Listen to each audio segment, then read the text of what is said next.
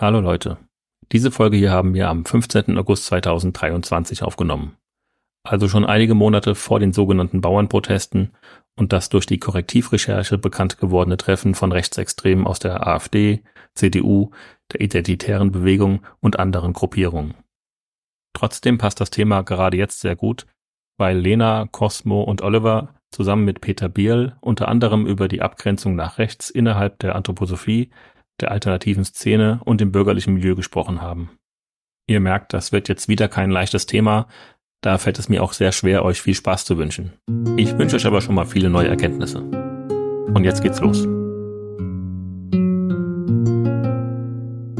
Hallo und schön, dass ihr dabei seid bei Waldorfsalat, dem kritischen Podcast über Anthroposophie. Im Team Waldorfsalat haben sich ehemalige Waldorfschülerinnen und andere Menschen zusammengefunden, die mit der esoterischen Weltanschauung Rudolf Steiners aufgewachsen sind. Auch in dieser Folge sind wieder zwei von unserem Team mit als Experten dabei. Das Thema ist heute die soziale Dreigliederung. Im Studio bei uns sind aus dem Team Waldorfsalat Cosmo und Lena. Hallo Leute. Hallo. Hi.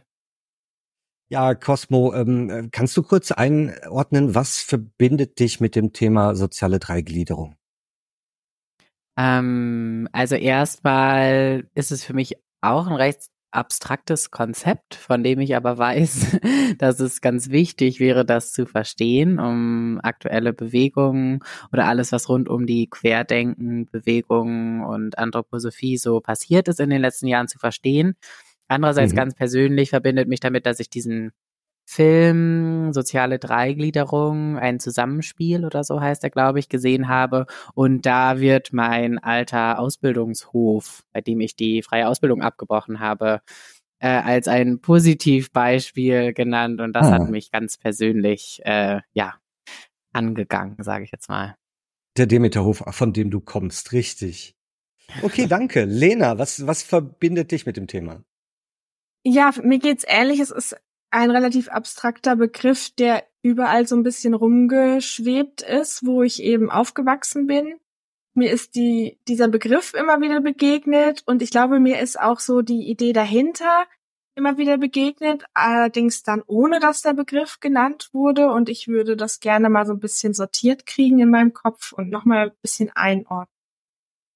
Das kriegen wir bestimmt hin. Ja, am Mikrofon wie immer Oliver Rautenberg, der Anthroblogger, das bin ich. Und in der Technik ist für uns der Steffen. Und zum Thema soziale Dreigliederung haben wir einen wunderbaren Gast gewinnen können. Und zwar den Journalisten und Buchautoren Peter Biel. Hallo Peter. Hallo Oliver, hallo Cosmo und Lena. Grüß dich, schön, dass es geklappt hat. Ja, Peter Behl ist vielleicht äh, vielen bekannt durch sein Buch Wurzelrassen, Erzengel und Volksgeister. Ähm, ich glaube, 2005 war es erschienen. Bin ich da richtig? Da liegst du richtig. Das war die Neuauflage, ja. Ah ja, die Neuauflage hat natürlich sofort äh, für großes Entsetzen in der anthroposophischen Szene geführt. Ähm, das liegt natürlich in der Natur der Sache. Und ähm, besonders spannend finde ich, dass äh, aus dieser ähm, Debatte um das Buch äh, entstand nämlich die Untersuchung ähm, durch die Anthroposophische Gesellschaft, äh, beauftragt in den Niederlanden. Und zwar gab es da eine Kommission, die die Schriften und Vorträge Steiners auf rassistisch diskriminierende Äußerungen untersuchen sollte. Ähm, kann, kann man das so sagen, dass du das direkt ausgelöst hast oder dein Buch das ausgelöst hat? Nee. Nee, kann man nicht sagen. Gut, danke. ist leider völlig, ist leider völlig falsch. Ja. Ähm, das hat jemand in die Welt gesetzt. Ähm, das ist natürlich, wäre sehr schmeichelhaft für mich, stimmt aber einfach nicht. Ähm, es gab in, in, in niederländischen, ähm, in den Niederlanden einen Vorfall. Da hat eine Frau in ähm, den Heften ihres Kindes ähm, an der Waldorfschule rassistische Passagen entdeckt ähm, ist dann zur Schule gegangen, hat sich ähm, beschwert, wurde dann abgewimmelt, so nach dem bekannten Muster. Sie hätte das alles falsch verstanden, das sei ganz anders gemeint und so weiter.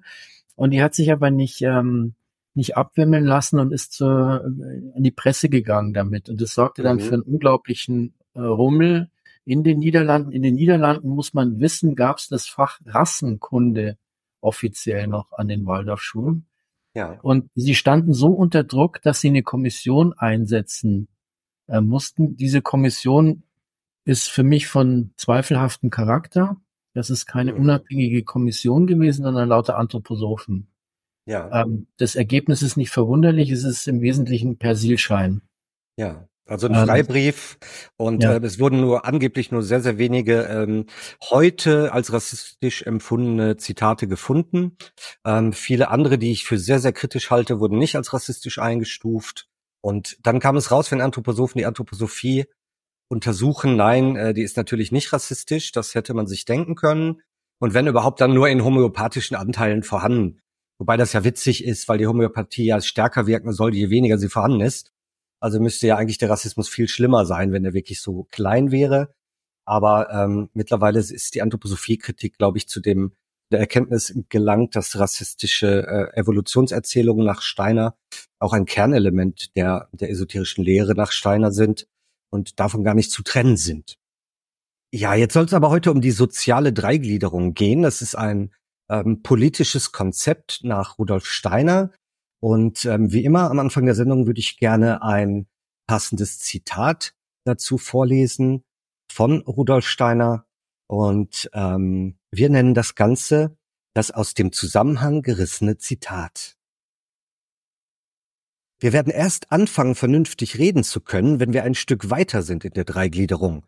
Wenn wir wirklich so drinnen stehen in dieser Propaganda für die Dreigliederung, dass eine genügend große Anzahl von wirtschaftenden Menschen wissen, wir können überhaupt nichts Vernünftiges reden, solange wir noch immer darauf kalkulieren, dass uns das Wirtschaftsleben durch Staatseinrichtungen gemacht wird. Nur in dem Maße, in dem man drinne steht in einem freien Wirtschaftsleben, das nichts zu tun hat mit Politik, kann man erst vernünftig reden. Vorher ist es Unsinn. Das ist von einem Vortrag Rudolf Steiners aus 1920 über die soziale Dreigliederung. Also Peter, wir haben jetzt gehört, Steiner sagt, die Politik darf keinerlei Einfluss nehmen in das freie Wirtschaftsleben. Wie kann ich mir das vorstellen? Wenn jetzt zum Beispiel eine Pandemie ist und der Staat sagt, wir müssen jetzt dringend Masken produzieren, haben wir da nicht Maskenproduzenten? Dürfte der sich da gar nicht einmischen und das, das anleiern? Ja, das wäre dann im Einzelnen sicher noch die Frage, inwieweit ähm, Ideologie und ähm, Realitätssinn auseinanderklaffen.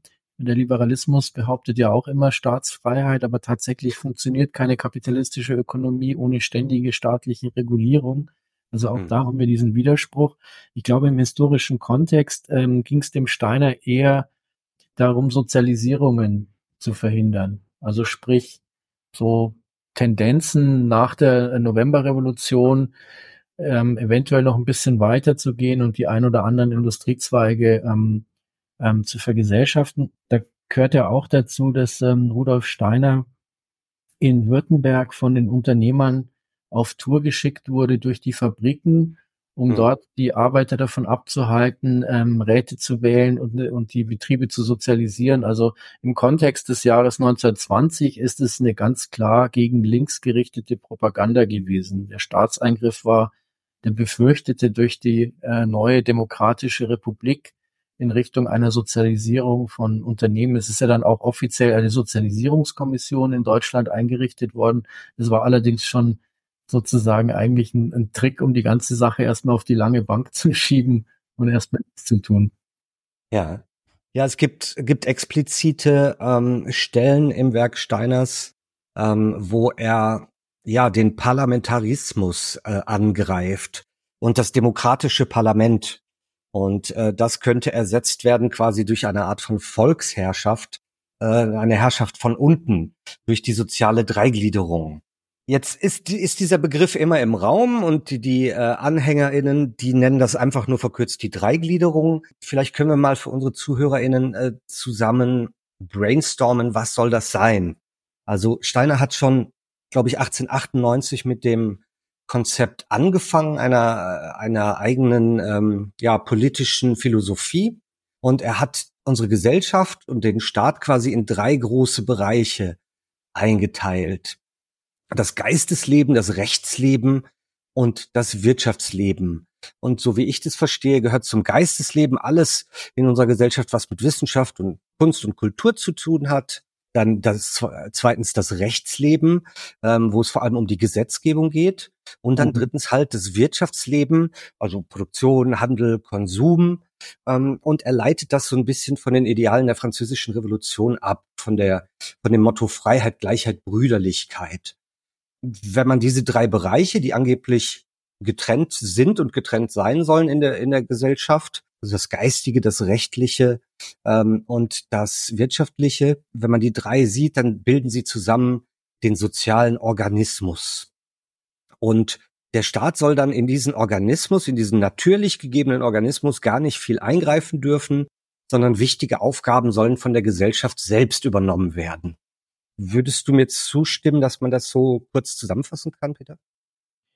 Ja, im Wesentlichen würde ich das auch so sehen. Diese Vorstellung ähm, von drei Bereichen, die strikt getrennt sein sollen.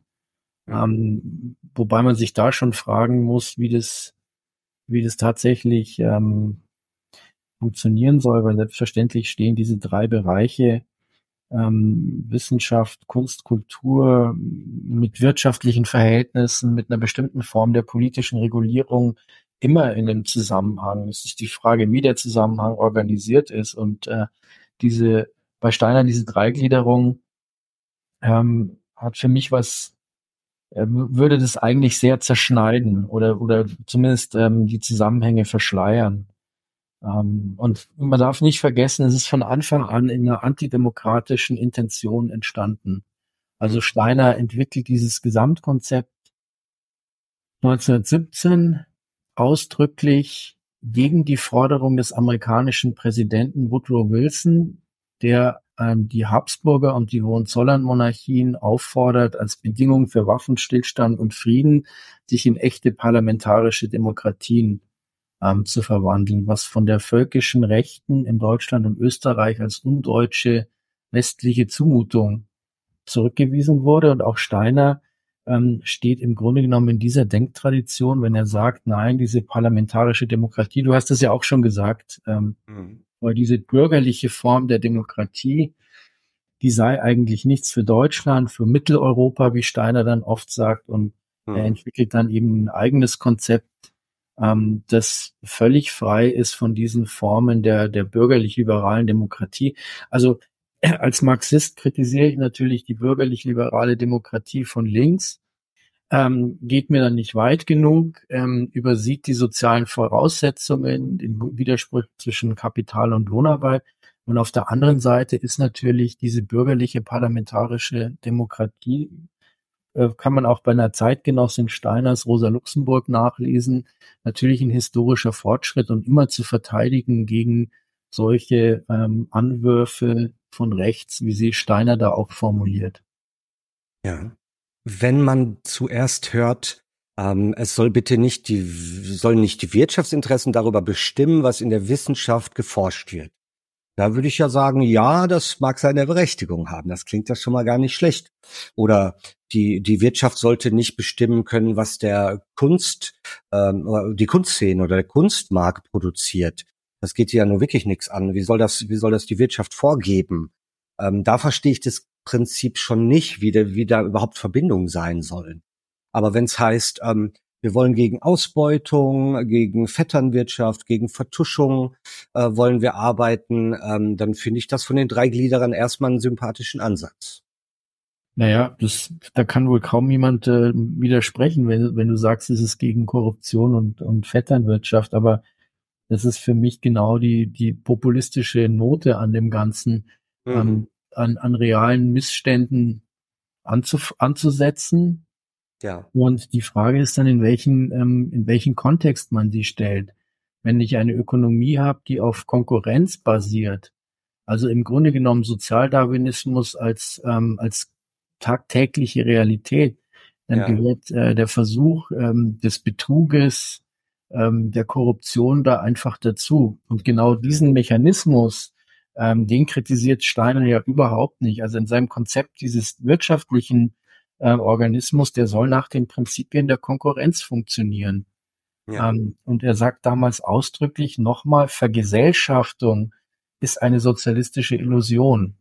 in diesem Wirtschaftsbereich soll sich sozusagen der, der Egoismus des Einzelnen austoben. Das ist eine klassische äh, Vorstellung des Manchester-Liberalismus. Ähm, Man darf nicht vergessen, Steiner hat ja so eine kurze Phase, des, äh, wo er mit dem Anarchismus liebäugelt.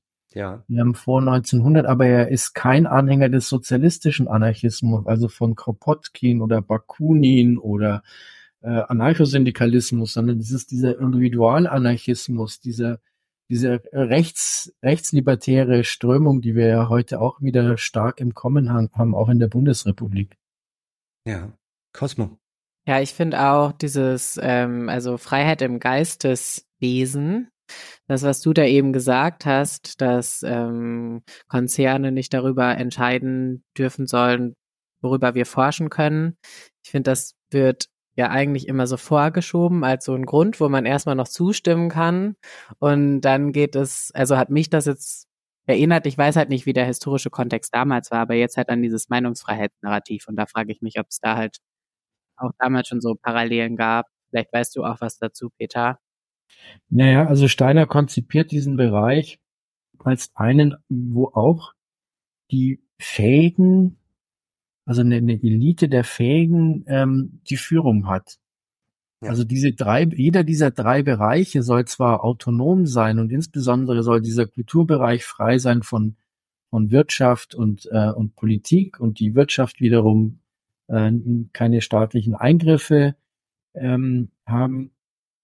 Aber innerhalb der einzelnen Bereiche geht's dann doch recht autoritär zu, wenn er da von den Eliten spricht. Und diese Vorstellung, äh, dass es hierarchisch strukturiert sein soll, ist ja auch logisch konsequent in Steiners Denken, also in, in einer, in einer esoterischen Weltsicht, wo die Erleuchteten, die spirituell Erleuchteten auch die spirituellen Führer sind und da kann es keine Demokratie geben. Also ähm, ich, ich will jetzt, äh, nur, nur um es nicht falsch zu verstehen, ich will jetzt nicht jeden Anhänger der Anthroposophie in eine rechte oder antidemokratische Ecke stellen, aber wenn wir uns die Ideologie anschauen, die Welt anschauen, dann ist sie fundamental antidemokratisch. Mhm. Und das hat eine Logik. Also wenn die einen sozusagen die Erleuchteten sind und wissen, wie der Weltenlauf ist, wie es in der Vergangenheit ausgesehen hat und die Zukunft voraus, wenn sie hellseherische Fähigkeiten haben, dann wäre es natürlich völlig widersinnig, äh, demokratische Prinzipien einzuführen, die nach Mehrheitsprinzip äh, funktionieren. Absolut. Cosmo nochmal und danach Lena. Ja, genau. Ich wollte nochmal sagen, zu dem nicht alle Anthroposophie-Anhänger in, in die rechte Ecke stellen, klar. Aber was ich jetzt nochmal gerade sagen wollte, ist, dass in anthropischen Einrichtungen, wo nach außen ja immer sowas von Selbstverwaltung und irgendwie Basisdemokratie und so kommuniziert wird, halt diese krassen Hierarchien auch extrem gelebt und geschützt werden. Und das finde ich halt auch sehr problematisch. Mhm. Da möchte ich gerne Alnatura in Bremen anführen, die ähm, vor Gericht dagegen gekämpft haben, ein, dass ein Betriebsrat eingerichtet wird. Und ähm, der Anthroposophie-Kritiker André Sebastiani hat das mal so formuliert, ähm, dass die einzelnen Glieder innerhalb der drei gegliederten Firma Alnatura ja gegeneinander arbeiten. Ja, also es gibt natürlich gibt ähm, Entscheider ganz oben, es gibt ähm, es gibt mittleres Management und es gibt ArbeiterInnen und wenn die dann von unten gegen das oberste Wesensglied äh, oben äh, aufbegehren, dann ist der Organismus krank. Das ist wie ein Krebsgeschwür, das weggehört. Und das sei keine demokratische Idee, Firmen äh, nach der Dreigliederung auszurichten. Also haben wir wieder so ein Elitensystem, ja? Hm. Das ist im Grunde genommen eine ständische Vorstellung. Hm. Ähm, von, von oben und unten also auch dieser Begriff des Organischen, äh, der da oft auftaucht, der stammt ja aus der deutschen Romantik, aus diesen konservativ-reaktionären gegen diese bürgerliche Revolution. Und auch da ist das Organische ist eine Ständeherrschaft. Und das Künstliche ist im Grunde genommen ein, ein moderner, ein modernes politisches, demokratisches System, wo alle äh, Wahlrecht haben. Wir wissen, dass der Liberalismus ah selber nicht kein Anhänger des allgemeinen Wahlrechts war. Aber ähm, jetzt, das ist sozusagen, da sieht man halt auch nochmal, wie stark die Anthroposophie äh, als, als Weltanschauung und eben dann auch die Vorstellung der Dreigliederung eben in so ultrakonservativen und antidemokratischen Vorstellungen wurzelt. Also die Vorstellung ist, in so einem Betrieb ähm, arbeiten alle ähm, zusammen. Der, der Chef ist dann, muss halt, hat dann eine Fürsorgepflicht. Also der soll sich schon irgendwie kümmern, aber das ist so wie früher auf einem, äh, auf einem großen Bauernhof. Der Bauer äh, ist verantwortlich, soll sich um seine Knechte und Mägde kümmern, soll die gut behandeln, aber Rechte haben die eigentlich nicht. Hm. Und ich, ich war mal zur Recherche bei einer größeren anthroposophischen Einrichtung und ähm, dann habe ich irgendwann gefragt, ja, wie sieht's bei euch mit dem Betriebsrat aus? Und dann konnte man richtig sehen, wie die alle zusammenzuckten und dann kam, so etwas brauchen wir nicht. Bei uns basiert alles auf, auf vertrauensvollem Miteinander. Hm. Sehr, sehr schwierig. Jetzt hatte ich die Lena unterbrochen oder gar nicht zu Wort. Äh, nee, ich, ja, ich hatte vorhin mich noch erinnert, ich habe diesen Film Zusammenspiel über die soziale Dreigliederung auch geschaut, ähm, in Vorbereitung für die Folge. Und ähm, ich meine, da ist es auch so, damit das eben dargestellt, wie so diese Bereiche sich eben trennen und jeder so für sich arbeitet, jeder dieser drei Bereiche. Und damit ist einfach ganz selbstverständlich dann äh, von den Unternehmern gesprochen, die sich eben miteinander abstimmen. Also da ist diese Idee von ähm, Selbstverwaltung ganz klar verknüpft mit, es gibt eben Unternehmer die haben Unternehmen mhm. und die besprechen miteinander, wie sie das machen wollen. Äh, die sprechen sich ab und stimmen das ab. Und da ist ja, also wird überhaupt nur diese Ebene angesprochen, dass da irgendwie Menschen sind, die Arbeit machen, kommt da gar nicht wirklich vor. Ja, das ist eine sehr, sehr, sehr einseitige Betrachtung. Vielleicht können wir noch mal schauen auf die anthroposophischen Wirtschaftsplayer, denn ähm, der Markt der Anthroposophie ist ja gar nicht klein.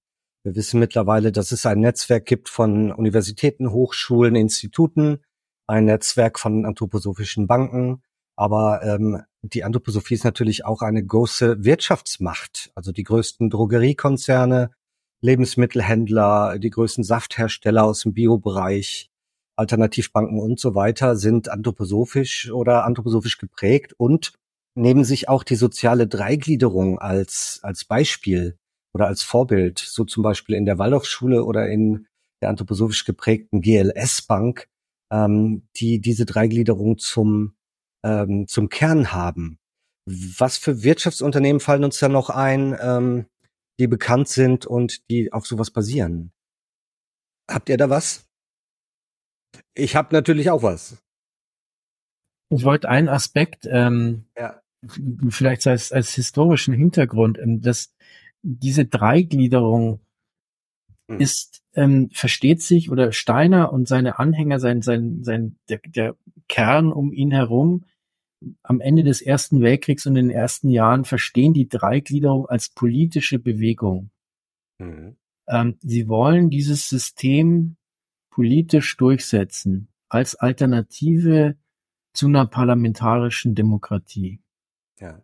Und ungefähr 1921 ist klar, ähm, dass sie keinen Stich machen. Hm. Ähm, eine, eine ihrer letzten äh, Aktionen ist die Propaganda für die Dreigliederung und für die Zugehörigkeit zum Deutschen Reich in Oberschlesien. Da gab es eine Abstimmung in bestimmten Gebieten über die Frage, soll das zu dem neuen polnischen Staat geschlagen werden oder beim Deutschen Reich ähm, verbleiben.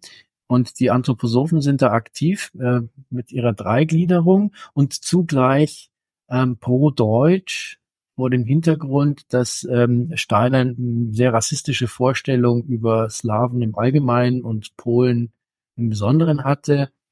Ähm, und danach ist äh, klar, dass diese Dreigliederung als politische Bewegung gescheitert ist. Und jetzt fangen sie an, die einzelnen Projekte zu starten.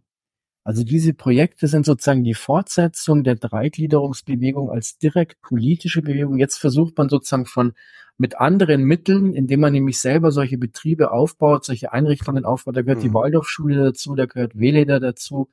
Ähm, Im Grunde genommen der ganze Kosmos, den wir, den wir heute äh, kennen, ähm, ist sozusagen der Versuch, diese Dreigliederung jetzt nicht als direkt politische Bewegung, sondern über einzelne Projekte in der Gesellschaft voranzubringen. Sozusagen durchs Beispiel oder vorbildhaft. Ja, ist einfach Leben oder mhm. Vorleben.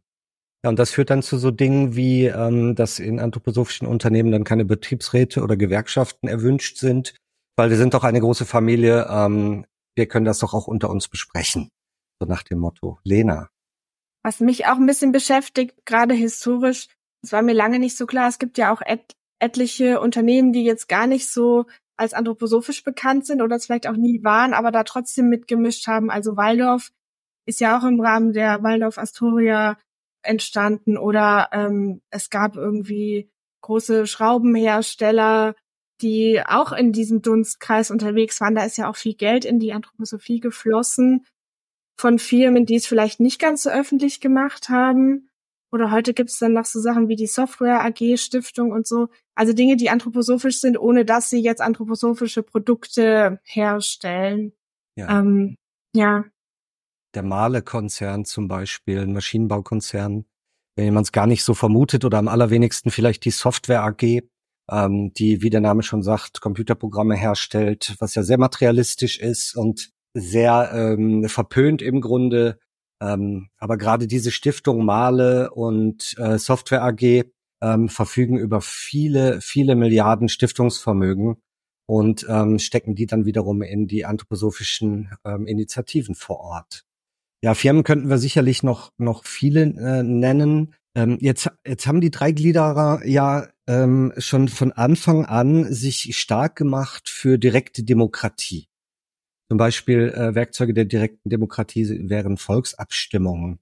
Ähm, manchen ist bekannt der Omnibus für direkte Demokratie. Ähm, das ist ja ein Bus, der durch Deutschland fährt seit den 80er Jahren und Werbung für dieses Konzept macht. Das waren, glaube ich, mit äh, mit einer der ersten äh, Einrichtungen. Erinnerst du dich, Peter? Ja, ja, die gibt schon ziemlich lang und da ist so die anthroposophische Handschrift, glaube ich, noch relativ deutlich erkennbar, was jetzt bei mir Demokratie mehr so im Hintergrund ähm, spielt. Ja, du sprichst mehr Demokratie an, äh, auch bekannt einfach nur als Volksentscheid, obwohl es da mehrere Gruppen gibt, die sich so nennen. Ähm, der Verein Mehr Demokratie e.V.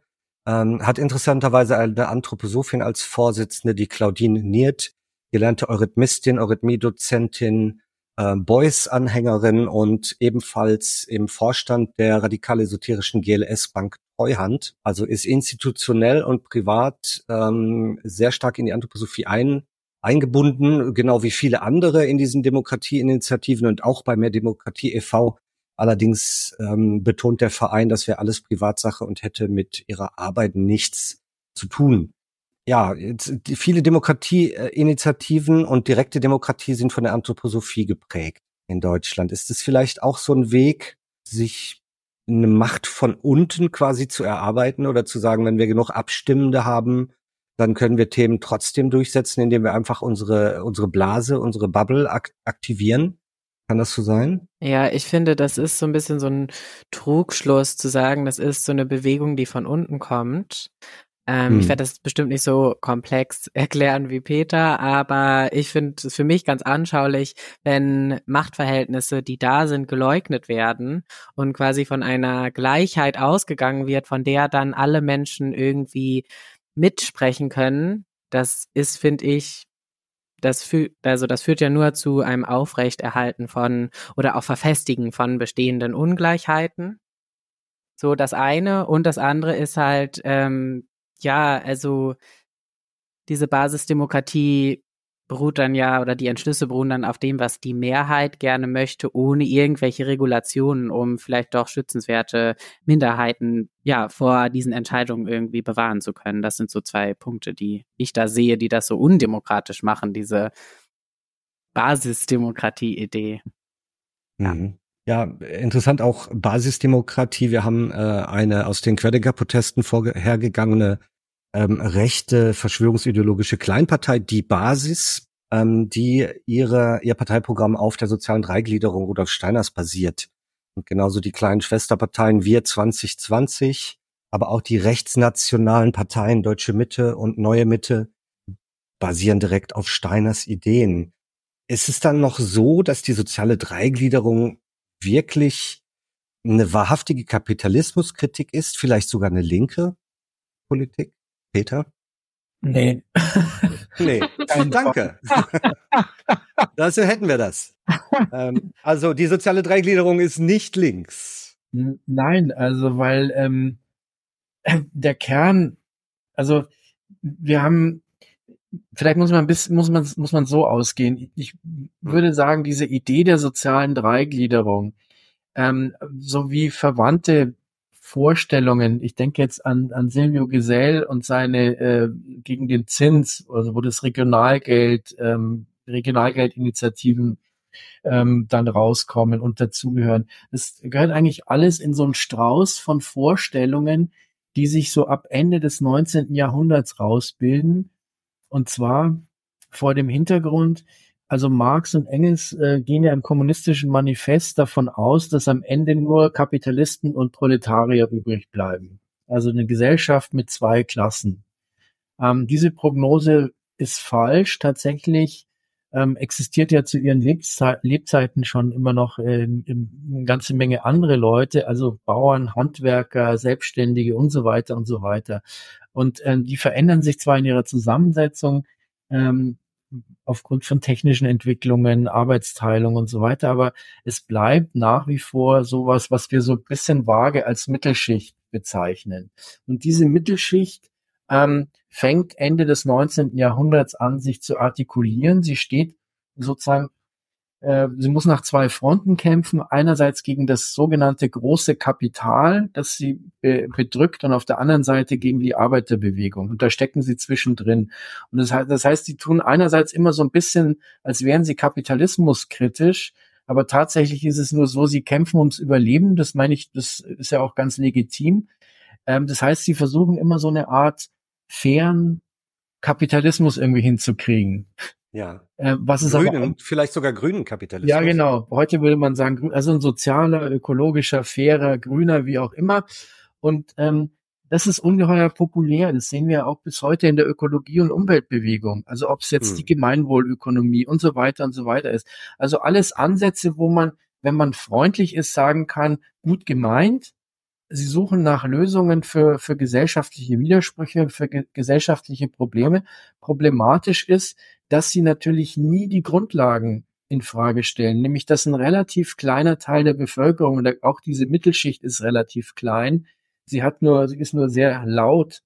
Ähm, dass die einen eben über die, über die sämtliche Produktionsmittel, Grund und Boden, Maschinen, Rohstoffe und so weiter verfügen. Und bei uns sind es, glaube ich, 70 Prozent der Bevölkerung sind Lohnabhängige. Das heißt, äh, die können nur leben, wenn jeden Monat jemand da ist, der ihre Arbeitskraft kauft und sie dann auch bezahlt. Und die Steinersche Utopie der Dreigliederung geht nicht über diesen Rahmen hinaus. Also es ist, ist nicht links, weil es keine Kritik des Kapitalismus ist, da ist zwar manchmal die Rede von Kapitalismuskritik, so wie bei Sarah Wagenknecht, aber da ist gemeint ist eigentlich nur die Bank und der große Konzern und meistens die ausländischen Konzerne. Da kommt dann schon das, ja. das ausländerfeindliche Motiv mit rein, aber nicht der Kern der Sache. Der Kern der Sache ist der Widerspruch zwischen Kapital und Arbeit, so wie es auch noch im BGB-Grundsatzprogramm von 1996 drinsteht. Und da wollen sie nicht ran und das wollen sie auch nicht verändern. Und das wollen sie, das habt ihr ja auch schön beschrieben anhand eurer, eurer eigenen Erfahrungen, ähm, das wollen sie selbst innerhalb der Betriebe mit sowas wie Betriebsrat. Und dabei sind bei uns ganz viele Betriebsräte ja ganz zahme Veranstaltungen, die auch nur, mhm. und zwar jetzt äh, durchaus mit einem, aus einer gewissen Logik heraus versuchen, äh, dass es dem, dass der Be Betrieb äh, läuft und möglichst viel Gewinn maximiert. Also selbst solche Betriebsräte wollen sie nicht haben. Und da sieht man natürlich ihren grundsätzlich antidemokratischen Charakter. Und das ist halt kennzeichnend für diese ganzen kleinbürgerlichen Strömungen, ähm, dass sie eigentlich ähm, zwar so ein bisschen antikapitalistischen Pathos manchmal auflegen, aber in Wirklichkeit halt zutiefst antidemokratisch und historisch, und es gilt sowohl für Italien als auch für Deutschland, dieses Kleinbürgertum ist die Massenbasis des Faschismus. Und das, was dieser Faschismus als erstes zerschlägt, das sind die Gewerkschaften oder in Italien die Landarbeiterkooperativen.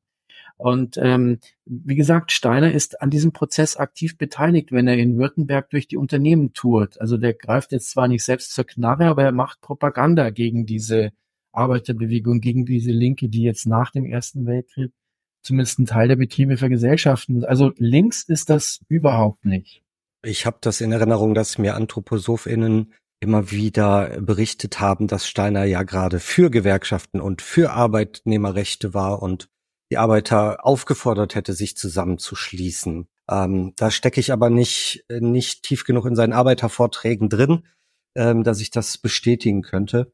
Nur ähm, ja, wie will man Kapi gegen Kapitalismus sein, wenn man selber äh, zu den größten Kapitalisten gehört, die größten Wirtschaftsunternehmen ähm, der Biobranche, die größten äh, Privatunternehmen in der in der alternativen Pädagogik, mit die größten Player am Markt der alternativen Medizin und so weiter. Ähm, da sind die Anthroposophinnen ganz weit vorne. Und äh, das Einzige, was sie dann machen, ist, sie sprechen nicht gerne über ihr Geld. Das ist immer so ein bisschen verpönt, dass man Milliarden im Kreuz hat. Und ähm, es wird halt sehr viel ja, Charity gemacht, Gemeinwohl-Dinge, äh, die mhm. aber meiner Erfahrung nach zu weit mehr als 90 Prozent dann wieder in anthroposophische Initiativen reinlaufen. Ähm, und dann haben wir wieder diese Verwurstelung, diese Verstrickungen, äh, diese Vetternwirtschaft, wenn ein, ein Gründer vom DM äh, Drogeriemarkt dann gleichzeitig an der anthroposophischen Universität äh, tätig ist und beim Waldorfbund noch was zu sagen hat und hier und da und dort, dann findet man immer wieder die gleichen Gestalten aus der Anthroposophie, äh, die quasi durchgereicht werden und äh, die sehr, sehr heftig netzwerken, sehr, sehr stark netzwerken. Ähm, insofern finde ich die Kritik an dem, ja, äh, die Kapitalismuskritik, die vorgeschriebene finde ich, vorgeschobene finde ich da so ein bisschen fehl am Platze. Jetzt habe ich bei dir im Buch gelesen, Wurzelrassen, Erzengel und Volksgeister. Da schreibst du ausführlich ähm, über die soziale Dreigliederung. Und da kommen dann prominente Menschen drin vor, wie Klaus Steck, den ich eigentlich sehr gern gehabt habe bis dahin, äh, Heinrich Böll und andere, die dann aber schon, ähm, ja, bei denen schon der Altnazi äh, Haverbeck äh, referieren durfte, die kooperiert haben mit Rechten und nationalen ähm, Aktionsgemeinschaft unabhängiger Deutscher zum Beispiel. Ähm, ist es so, dass die dass die Dreigliederungsbewegung da von Anfang an schon mit einem Bein im, im rechten Sumpf stand?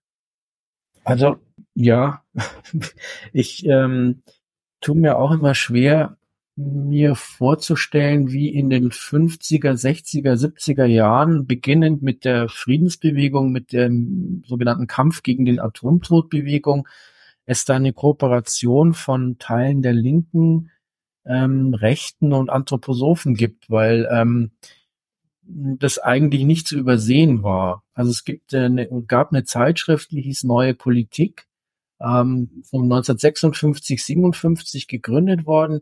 Da schreiben Ikonen der neuen Linken wie Rudi Dutschke und dann ist zwischendurch mal ist eine Anzeige Freiheit für Rudolf Hess. Also offensichtlicher geht es nicht. Und ähm, das Gemeinsame ist, ähm, ist sozusagen dieses Anliegen äh, des Friedens, der Friedensbewegung, ähm, war ja auch nicht verkehrt, gegen eine Atombewaffnung der Bundeswehr ähm, zu sein, mhm. äh, aber trotzdem eben mit, mit zweifelhaften ähm, Figuren zusammenzuarbeiten. Und ähm, ich glaube, ein bisschen ist es verständlich, weil sowohl diese Linke als auch die Rechte vereint sind in einem tiefen Anti-Amerikanismus. Ja. Also die, die Beiträge aus den 60er Jahren dann in dieser Zeitschrift gegen diesen Krieg, da wird Che Guevara abgefeiert. Auch von Rechten, weil er kämpft gegen den US-Imperialismus. Franz Josef Strauß, der sehr weit rechts steht, ist für diese Leute ein Verräter, ein Lakai des US-Imperialismus. Mhm. Adenauer, auch das sind alles Verräter. Also das ist, wir würden heute sagen, es klingt ein bisschen wie Reichsbürger, was die damals gesagt haben. Ja, also die, äh, die, diese Bundesrepublik, ähm, die ja tatsächlich in den 50er, 60er Jahren einen enormen ökonomischen und politischen Aufstieg erlebt, äh, relativ schnell innerhalb der EG und dann der EU wieder die dominante Macht wird, die wird da auch schon immer dargestellt als, äh, als völlig abhängige ähm, Vasallenstaat. Und diese, diese Argumentation geht am Anfang von der KPD aus, ganz stark bis zu ihrem Verbot, dann auch von der illegalen KPD, wird zeitweise auch von der SPD äh, getragen, so bis in den 50er Jahren rein und, und dann eben von der Rechten. Und das sind so diese, diese, es sind Gemeinsamkeiten. Das sind so Dinge, die da auch nie ähm, kritisch reflektiert worden ist. Und dann der nächste Schritt war, sich in der Umweltbewegung zu treffen. Auch wieder mit gewissen gemeinsamen Zielen, Klar ist der, der Kampf gegen Atomanlagen, der war natürlich richtig, nur äh, ist er aus ganz verschiedenen Motiven geführt worden. Und für die Rechten war es halt die Gefahr, dass das deutsche Erbgut, dass die deutsche Rasse oder bei hm. manchmal auch die weiße Rasse in ihrem Bestand bedroht wird durch Radioaktivität. Und das war, ähm, das haben die ganz äh, unverblümt und offen ähm, so präsentiert. Ich kann mir erinnern an den 1980, 81, da lagen an Infoständen auch bei den Grünen noch die, die äh, Flugblätter vom Weltbund zum Schutz des Lebens von Herrn Haferbeck aus zu dem Thema. Also da gab es überhaupt kein, überhaupt kein, ähm, keine wirklich kritische Auseinandersetzung. Die wurden dann als Wertkonservative, das war so das Schlagwort, äh, Linke und Wertkonservative arbeiten zusammen. Also Haferbeck, dieser Nazi, der immer war, auch wenn er zwischendurch ein bisschen Kreide fressen musste, das, das war, hätte man, hätte man wissen können. Also die erste Studie, wo Haferbecks NS-Karriere dargestellt wird, ist, glaube ich, von 1967. Also ja. da, da haben schon äh, Teile der Linken beide Augen gemacht, um in, auf diese Art und Weise zu kooperieren. Ja, da sprichst du eine wichtige ähm, Figur an, ähm, den, die Familie Haverbeck äh, zum Beispiel. Ähm, es gibt ja die äh, Holocaust-Leugnerin Ursula Haverbeck, die jetzt mit weit über 90 Jahren immer wieder in Haft kommt, weil sie ähm, ja nicht von der Holocaust-Leugnung ab, äh, abrückt und mit ihrem Mann zusammen hat sie das sogenannte Collegium Humanum damals gegründet, eine Keimzelle vieler anthroposophischer Initiativen äh, der Christengemeinschaft der Rudolf Steiner Kirche, biodynamischer Forschung, aber auch eine Keimzelle der Grünen. Und ähm, ja, Werner Georg Haverbeck war äh, Nationalsozialist, der war Priester der Christengemeinschaft und ähm, NS-Funktionär, sagte ich schon. Da durften auch andere Holocaust-Leugner wie der Waldorflehrer und ähm, ja Holocaust-Leugner Bernhard Schaub auftreten. Und trotzdem durfte Haverbeck Mitglied der Anthroposophischen Gesellschaft sein und ab 1950 auch in der Christengemeinschaft sein und noch bis in die 80er im Anthroposophischen Verlag Urachhaus veröffentlichen. Also da war nicht viel mit Distanz zu den extrem Rechten. Die, die Passage in deinem Buch hat mich, hat mich daran erinnert, ähm, wie die Dreigliederungsbewegung heute aussieht. Und äh, ich habe dazu einen Artikel in meinem Blog geschrieben. Da geht's vor allem darum, ähm, dass diese Dreigliederer immer wieder äh, fordern, dass man Toleranz für rechtsextreme Meinungen äh, haben soll. Äh, zum Beispiel gibt es da den äh, Filmemacher Rainer Schnurre, der mhm. einen äh, Film vorgestellt hat von Vor dem Sturm. Ja, also der Sturm kommt bald, das ist der Film Vor dem Sturm. Und der fordert ähm, Akzeptanz für Anthroposophen vom rechtsextremen Rand äh, oder von Aktivisten wie Caroline Sommerfeld von der Identitären Bewegung aus dem Umfeld von Götz Kubitschek, äh, für Martin Barkhoff, der auch mal bei der Anthroposophischen Gesellschaft war und beim Waldorfbund, glaube ich. Äh, mhm. Äh, Thomas Mayer, dieser Waldorflehrer, der diese rechte esoterische Zeitschrift der Europäer rausbringt, oder auch ähm, Axel Burkhardt, der im Kopfverlag veröffentlicht und antisemitische Postkarten verteilt. Also die sollen doch bitte alle ähm, weiterhin dazugehören. Und das Krasseste, was ich gefunden habe, dass die soziale Dreigliederung beworben wird mit einer Postkarte. Darauf ist eine Hand zu sehen, äh, die so Mariette, Marionetten führt. Ja, die Hand ist hat einen teuren Anzug an, das sieht man, ähm, hat lange spitze Fingernägel und die diese Hand lenkt einen Fotografen, einen Wissenschaftler und eine Ärztin im weißen Kittel. Das heißt, ähm, unsere Presse, unsere Medien sind gesteuert, unsere Wissenschaft ist gesteuert, unsere Medizin ist gesteuert von irgendwelchen finsteren Strippenziehern. Und äh, gerade dieses Bild ähm, ist ein eins zu eins Verweis auf die NS-Propaganda, äh, in denen dann der böse Jude als Strippenzieher immer wieder als Bild kam. Und dass das heute noch, also in den 2020er Jahren, äh, heute noch die soziale Dreigliederungsbewegung so von Rechtsextremen dominiert wird, das hat mich sehr schockiert. Ist es für dich verwunderlich, Peter? Verwunderlich nicht, aber ich, ähm, ich, ich würde mal so sagen, ähm, der Ansgar Martin hat vor einiger Zeit in dem, ähm, in dem Artikel geschrieben, dass man im Grunde genommen diesen, diese Leute, die sich im anthroposophischen Kosmos bewegen, in, ähm, in drei Fraktionen aufteilen kann, also idealtypisch aufteilen kann.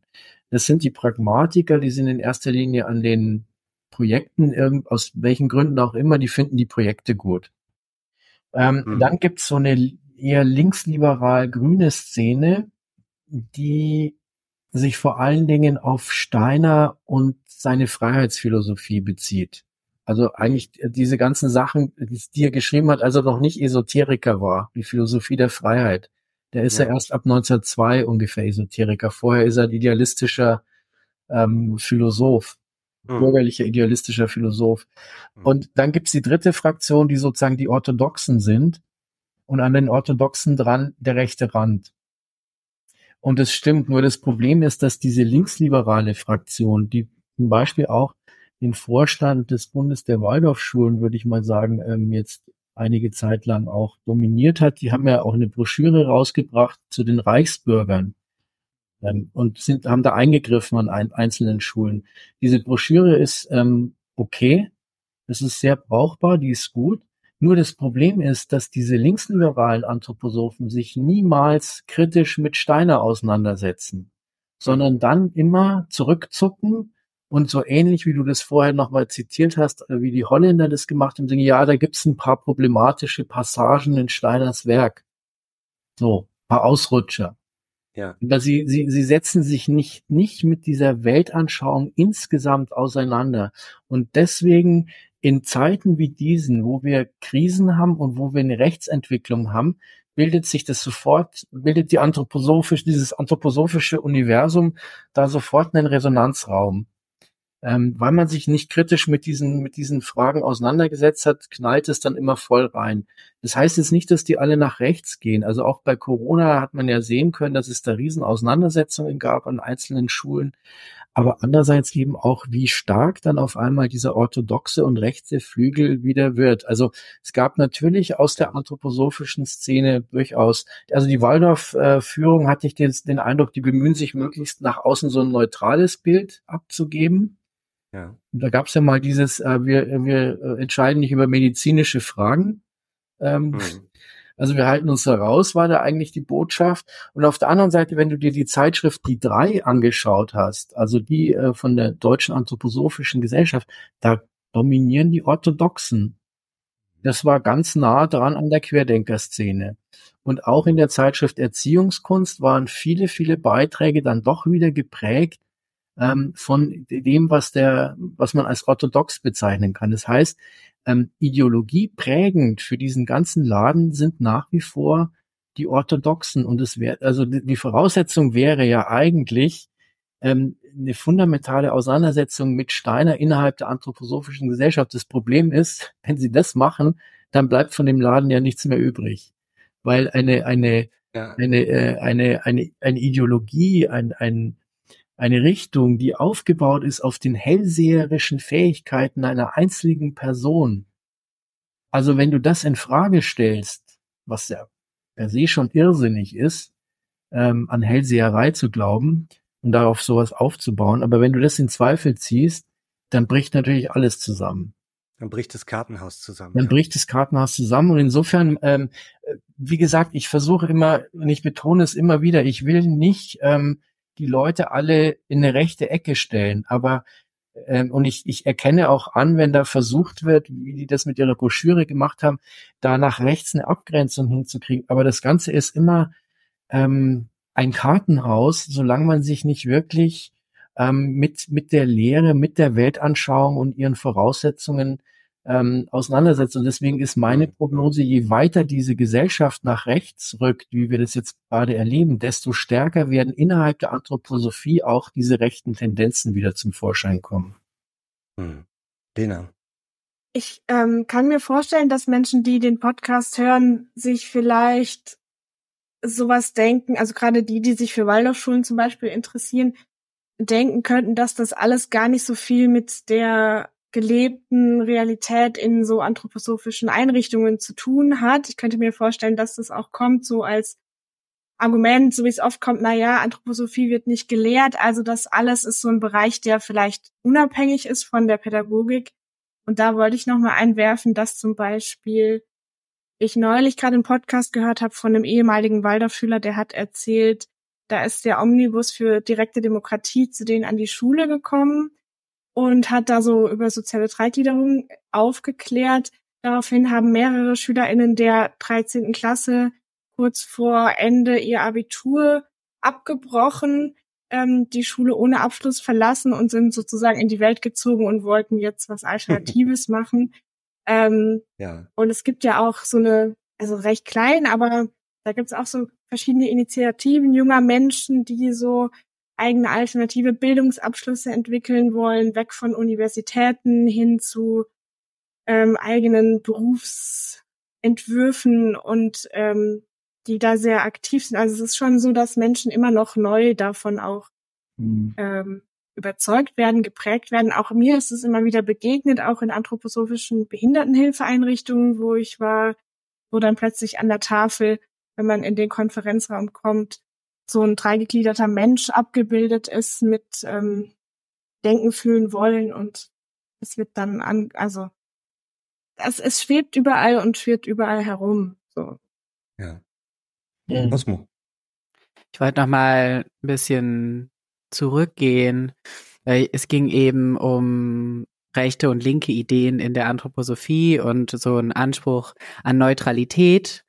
Ähm, und ich glaube, ich finde diesen Anspruch an Neutralität auch deswegen so problematisch, weil ich selbst erlebt habe, dass es halt kein Schutz gegen Diskriminierung in diesen anthroposophischen Räumen gibt. Also das ist so eine sehr theoretische ähm, Debatte, in der Menschen, die von ähm, ja rechten Ansichtsweisen dehumanisiert werden, eigentlich gar nicht da sein können und eben auch nicht dagegenhalten können. Und ich glaube, das ja führt auch dazu, dass das Ganze immer weiter nach rechts abdriftet, beziehungsweise sich Menschen aus diesen Räumen zurückziehen, die sich da nicht mehr sicher fühlen und dann nicht gegenhalten können. Also genau, ich finde dieses rechte und linke Ideen ist halt irgendwie dann auch nicht komplex genug gedacht, weil eben diese rechten Ansichten, wie wir jetzt gerade, um nochmal auf den Drachen von Itzehoe zurückzukommen, gesehen haben, ähm, also das ist ja wirklich emotional auch extrem anstrengend für Menschen, die von dem, was da eben irgendwie dem da eine Bühne gegeben wird, einfach persönlich betroffen sind. Vielleicht muss ich zur Ein, ähm, Einschätzung noch mal kurz sagen. Ähm, Gerade war das Michaeli-Fest, an dem äh, traditionell WaldorfschülerInnen das Böse bekämpfen und selber das Gute darstellen sollen. Und das äußert sich in vielfältigen Aktionen. Zum Beispiel werden Schwerter gebastelt oder ähm, ein großer Drache erstellt aus Pappmaché. Und dieses Jahr war der Drache in der Waldorfschule Itzehoe ähm, sowohl ähm, mit einem rosafarbenen T-Shirt bekleidet oder einem Fußballtrikot mit der Aufschrift Gay Didas. Ähm, außerdem hatte der einen äh, pinken Barbie-Hut auf. Und ähm, es stand so ein bisschen in der Kritik, oder so habe ich das aufgefasst, dass damit das woke, linke, ähm, kapitalistische, aber auch das verweichlichte, unmännliche und ähm, schwule oder LGBTQ-artige dort als Böses ausgetrieben werden und in Brand gesetzt werden sollte. Und das haben die auch gemacht das hat äh, große Auswirkungen und zieht gerade große Kreise. Ich will nochmal äh, zurückbiegen zu der zu der Dreigliederung, was Lena sagte. Ja, es gibt viele neue jungen Anthroposophinnen, wie das Team äh, des Films Bildungsgang rund um Simon Marian Hoffmann.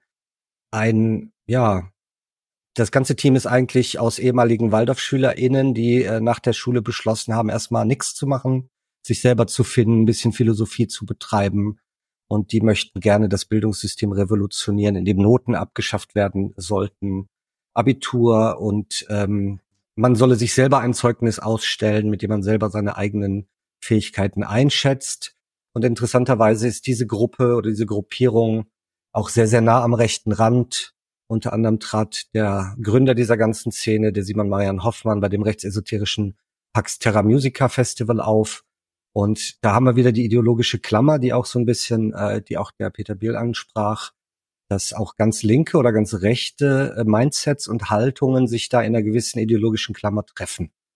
Ja, und das ist dann immer, wenn es staatskritisch wird, wenn es antiamerikanisch wird, äh, wenn es um diesen ja libertären Freiheitsbegriff äh, geht, da ist man dann ganz schnell auf einer auf einer Wellenlinie.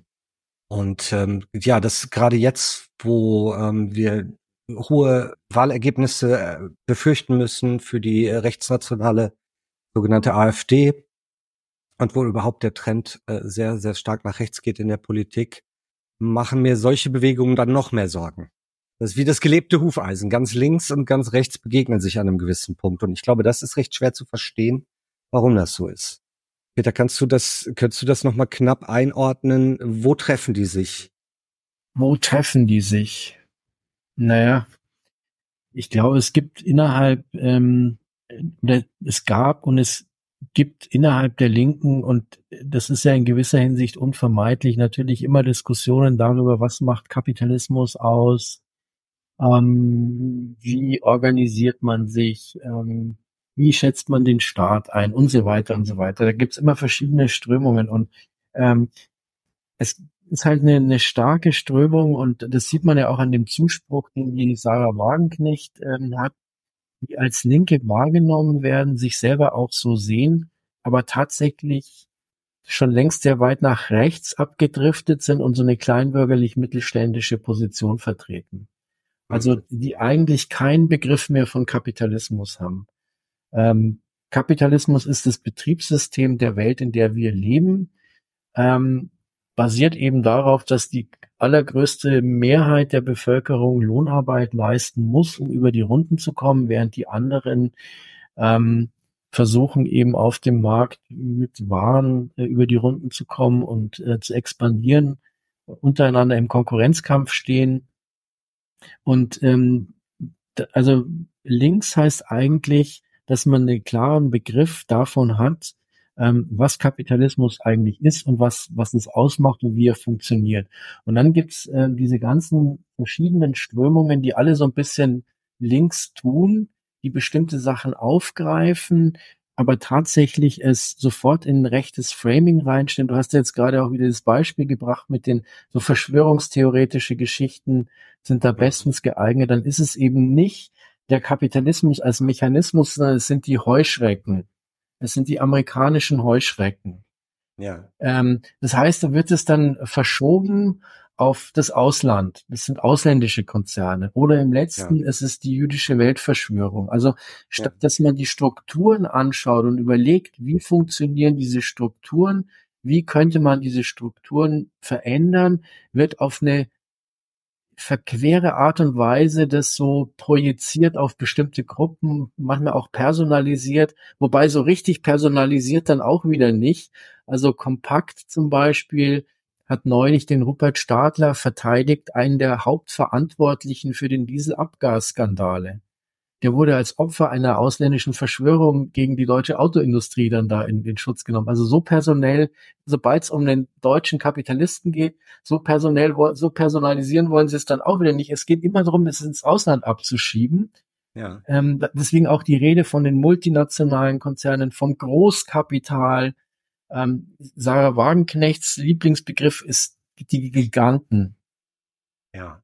Und, da, äh, und dabei kann natürlich auch ein mittelständisches Unternehmen äh, äh, eine, eine Giftschleuder sein, äh, Leute ausbeuten äh, über die Maßen hinaus. Also wenn, wenn man sich anguckt, ähm, wie die Saisonarbeiter, wie Bauarbeiter und, Bau, ähm, und Pflegepersonal bei uns behandelt werden, ähm, viele von diesen Saisonarbeitern sind, sind auf Bauernhöfen oder sind bei mittelständischen äh, Bauunternehmen angestellt und denen werden die Löhne vorenthalten. Also Kapitalismus ist eine Struktur und nicht irgendwie die Gier und äh, und äh, die Schlechtigkeit einzelner Personen, vorzugsweise ausländischer Herkunft. Und ich glaube, das ist der entscheidende Punkt. Und das sind eigentlich Leute, die in, die von die zwar irgendwie links blinken mögen oder so wahrgenommen werden, aber tatsächlich ja. sich schon sehr weit rechts bewegen.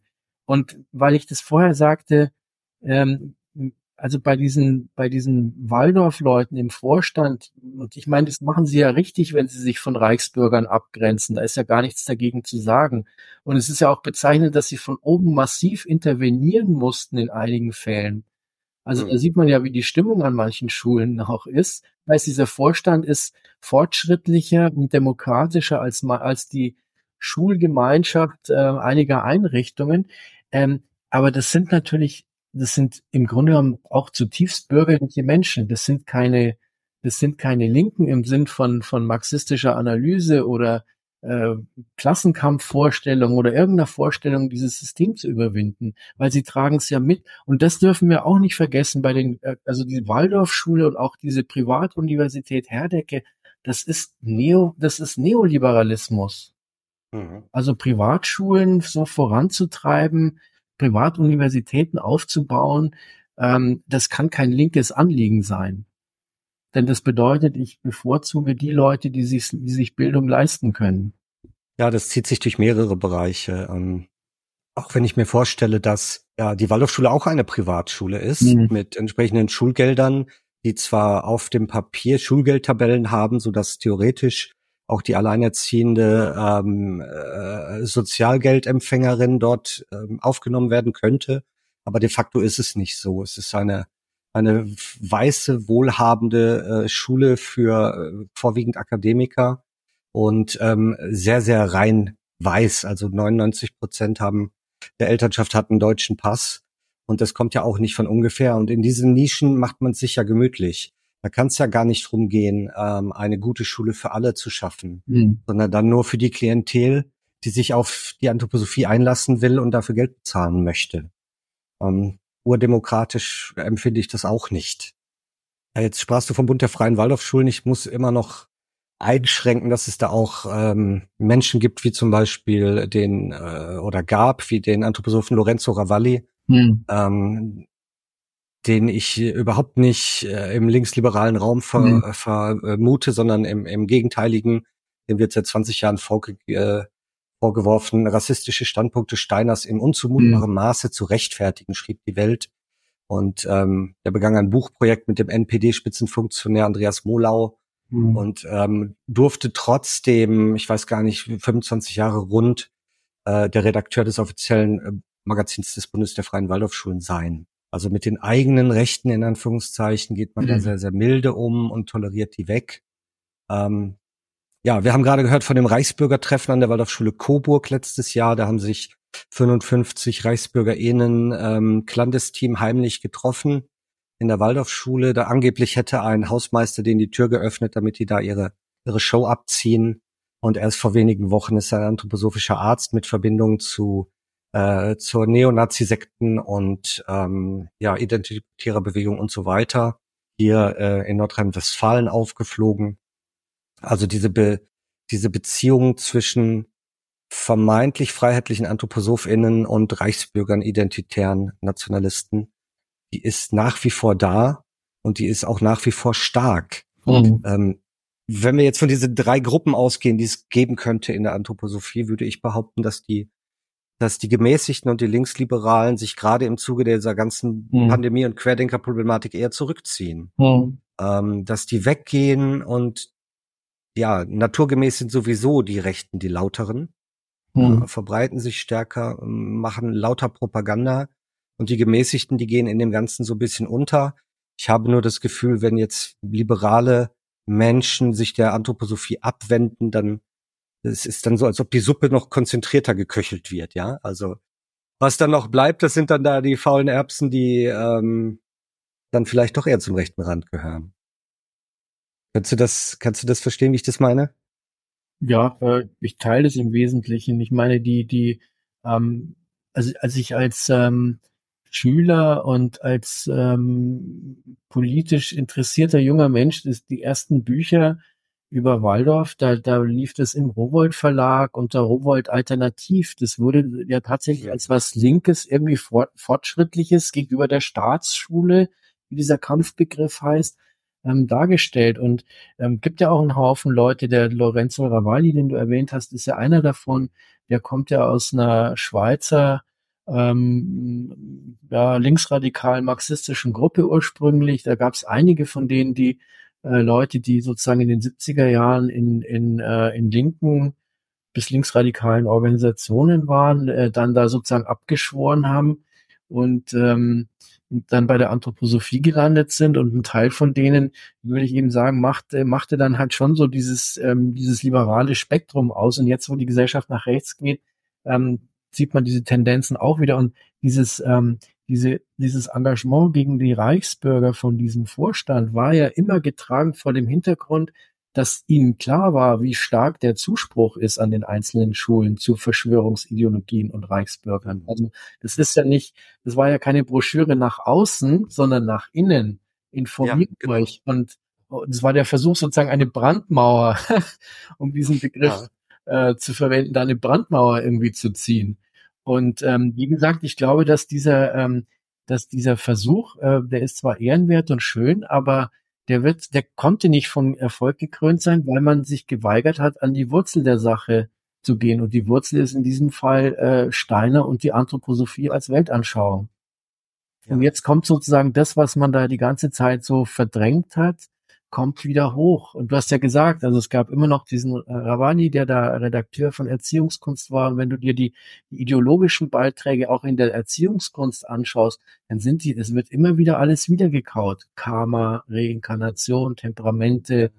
Ja. Ähm, da ist ja nichts davon, es ist wirklich äh, irgendwann aufgearbeitet. Denn aufarbeiten hätte geheißen, man überwindet es. Man schmeißt es ja. über Bord. Was bleibt denn dann noch übrig? Ja, da bleibt sehr, sehr wenig übrig meines, meines Erachtens, weil wenn man zum Beispiel die Anthroposophie aus der Waldorfschule rausnimmt, dann bleibt nicht viel übrig als ein paar antiquierte Unterrichtsmethoden, hm. ähm, die auch heute keinen Stellenwert mehr haben. Ähm, ja, ich empfinde das auch so. Also der Bund der Freien Waldorfschulen ähm, hat sich auch gegen Querdenken positioniert und ähm, die die Tagesschau hat darüber berichtet, ähm, der Bund der Freien Waldorfschulen sagte, das wäre eine Fehldeutung des Waldorfschen Freiheitsgedankens, wenn man das jetzt als Recht auf äh, Maßnahmenverweigerung sieht. Also wir hatten sehr große Probleme mit Impfgegnern, QuerdenkerInnen, MaßnahmengegnerInnen, mhm. MaskengegnerInnen an den Waldorfschulen. Und ähm, ja, dann kam die Worthülse von der Fehldeutung. Ähm, die Tagesschau sagte dazu, diese Fehldeutungen werden auf der eigenen Homepage befeuert. Denn wenn man sich die Corona-Ratschläge beim Bund der Freien Waldorfschulen aus äh, anschaut, dann ist da viel esoterischer Quatsch mhm. dabei. Die Eurythmie gegen Corona zur mhm. Vorbeugung, äh, Globuli aus dem Weltall zu nehmen, aus Kometen, ähm, gegen die äh, Krankheit und auch jede Menge verschwörungsideologischer Quatsch, der verlinkt wurde. Nicht mhm. zuletzt durfte der durfte der Corona-Leugner Wolfgang Wodak einen Leitartikel schreiben zu Beginn der Pandemie, das heißt, ähm, ja, was die Gutes aufbauen mit der einen Seite, reißen sie auf der anderen Seite mit dem Hintern wieder um. ja. Äh, und äh, die, diese liberalen Strömungen, die scheinen da auch mal einen Artikel platzieren zu dürfen, aber ähm, unterm Strich, äh, glaube ich, dominiert dann da, äh, dominiert dann da die andere Seite. Mhm. Also wir haben festgestellt, ähm, Dreigliederungskonzept ist so, so alt, wie, wie es immer noch aktuell ist. Also irgendwann 1917 bis heute, seit über 100 Jahren steht die Idee im Raum, ähm, ist die Basis vieler Betriebe ähm, und äh, Wirtschaftsunternehmen äh, der, der GLS Bank und der Waldorfschule. Sie ist antidemokratisch, keine linke ähm, Erfindung, äh, sondern zementiert eher bestehende, ja, bestehende Ungerechtigkeiten. Und äh, ja, wir würden uns zum, zum Schluss immer gerne wünschen oder vorstellen, dass wir einen Wunsch für die Zukunft äußern, wie es anders laufen könnte oder ein Fazit ziehen unter das Thema soziale Dreigliederung. Ähm, da würde ich gerne so als Abschlusswort erstmal unser Team äh, zu Wort kommen lassen. Hattet ihr Gedanken zur Dreigliederung, Cosmo? Ja, ich glaube, ich bin ein großer Fan von Ehrlichkeit. Ich finde ehrlich scheiße sein ähm, immer besser als heimlich scheiße sein. Und ähm, ich glaube, mein Wunsch richtet sich vor allen Dingen an die Öffentlichkeit, dass da genauer hingeguckt wird und hinter diese Begriffe, die in anthroposophischen Kreisen so um sich geschmissen werden, mal geschaut wird und geguckt wird, wofür stehen die eigentlich genau. Und so in Bezug jetzt auf meinen Demeter-Hintergrund ähm, würde ich mir wünschen, dass Menschen klar wird, dass dort genauso ausgebeutet und kapitalistisch gearbeitet wird, wie woanders auch. Es wird halt einfach anders verpackt und vermarktet. Sehr gut. Liebe Lena. Ja, mein Wunsch richtet sich, glaube ich, vor allem an so ähm, Menschen aus meinem Milieu, sage ich jetzt mal, irgendwie kleinbürgerliche Linke, Leute, die ihre Kinder auf Waldorfschulen schicken. Ähm, ich würde mir wünschen, dass wir aufhören, bestimmte Unternehmen als die Guten zu sehen ähm, und erst recht natürlich anthroposophische oder irgendwie davon auszugehen, dass Ökobetriebe ähm, ausgenommen sind von bestimmten Schrecklichkeiten und dass das alles nur woanders stattfindet. Gilt natürlich genauso für Waldorfschulen und Gewalt und für alles Mögliche. Aber dass wir da mal mehr Selbstkritik üben. Da müssen wir vielleicht die rosa Brille absetzen oder die grüne Brille. Ich weiß es nicht. Ja. Dann soll das letzte Wort äh, zur Dreigliederung auch gerne der Peter haben. Wünsche vielleicht für, ähm, für die Zukunft oder ein Fazit zur Dreigliederungsdebatte von dir?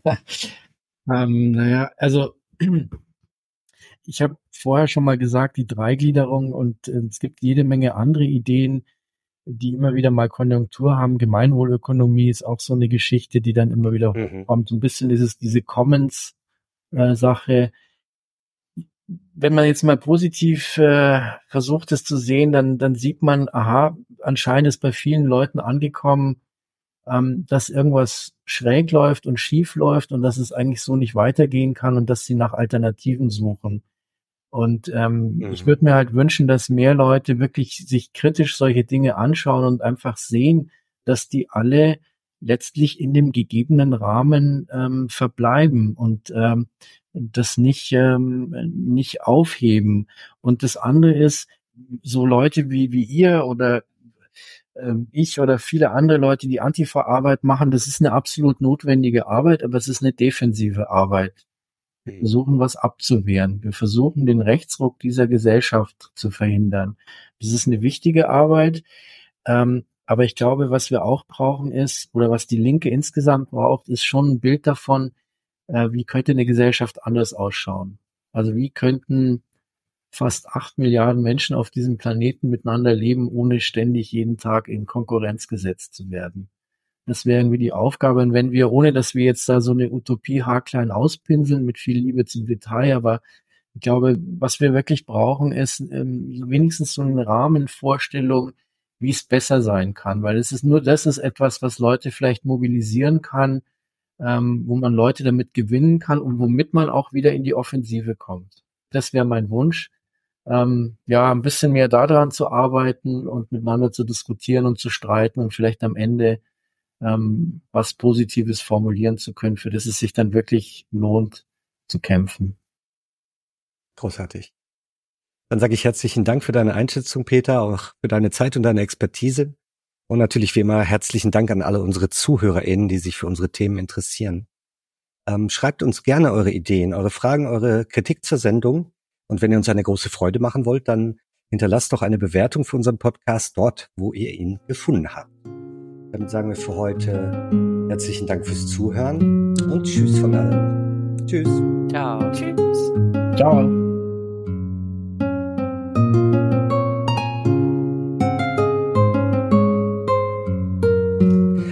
Und damit es nicht bei dem aus dem Zusammenhang gerissenen Zitat bleibt, hier noch einmal die Langversion. Daher sollten diejenigen Menschen, die nun tatsächlich auf irgendeinem Gebiete des wirtschaftlichen Lebens stehen, doch heute wahrhaftig nicht über untergeordnete Fragen sich unterhalten, sondern sie sollten sich darüber unterhalten, wie die verschiedenen wirtschaftlichen Berufsstände, die wirtschaftlichen Assoziationen überhaupt loskommen von dem, was politischer Staat ist, wie sie sich aus ihm herausschälen können. Solange zum Beispiel die Techniker, solange diese und jene Leute nichts anderes denken, als Einrichtungen zu treffen, die am besten hineinpassen in das gegenwärtige Staatsleben, solange kommen wir keinen Schritt weiter. Erst dann kommen wir vorwärts, wenn darüber diskutiert wird, wie kommen wir los? Wie gründen wir ein wirklich freies Wirtschaftsleben, in dem nichts organisiert wird von oben herunter, sondern assoziiert wird, wo sich Berufsstände an Berufsstände sachlich angliedern? Es ist ja noch nicht einmal das allererste ABC von der Dreigliederung in den praktischen Diskussionen drinne, sondern immer wieder wird unter der Rücksichtnahme auf die gegenwärtigen Verhältnisse weiter gequacksalbert und herumgeredet. Aber all dieses Herumreden führt zu nichts heute. Erwehren wir uns der Leute, die immer wieder und wiederum sagen, wie ist es denn mit dem und jenem? Wir werden erst anfangen, vernünftig zu reden, wenn wir ein Stück weiter sind in der Dreigliederung, wenn wir wirklich so drinnen stehen in dieser Propaganda für die Dreigliederung, dass eine genügend große Anzahl von wirtschaftenden Menschen wissen, wir können überhaupt nichts Vernünftiges reden, solange wir noch immer darauf kalkulieren, dass uns das Wirtschaftsleben durch Staatseinrichtungen gemacht wird. Nur in dem Maße, in dem man drinnen steht in einem freien Wirtschaftsleben, das nichts zu tun hat mit Politik, kann man erst vernünftig reden. Vorher ist es Unsinn. Ebenso, kann man nicht über Reformen des Geisteslebens sprechen, solange man sich nicht klar ist, dass man überhaupt nicht anfangen kann, darüber sich zu unterhalten, ehe man nicht in einer freien geistigen Organisation drinnen steht. Man muss sich wenigstens bewusst sein, solange man in einer geistigen Organisation drin ist, die vom Staate abhängt, solange muss man Unsinn reden. Solange kann man nicht reformieren. Sehen Sie, damit ist scharf der Punkt bezeichnet, auf den es ankommt. Es handelt sich nicht um Kleinigkeiten, sondern um Großigkeiten. Und je mehr man das einsehen wird, desto mehr wird man gerade auf dem Gebiet der Lebenspraxis erreichen. Das ist von Rudolf Steiner aus dem Studienabend des Bundes für Dreigliederung des sozialen Organismus aus dem Jahre 1920, Gesamtausgabe Band 337a.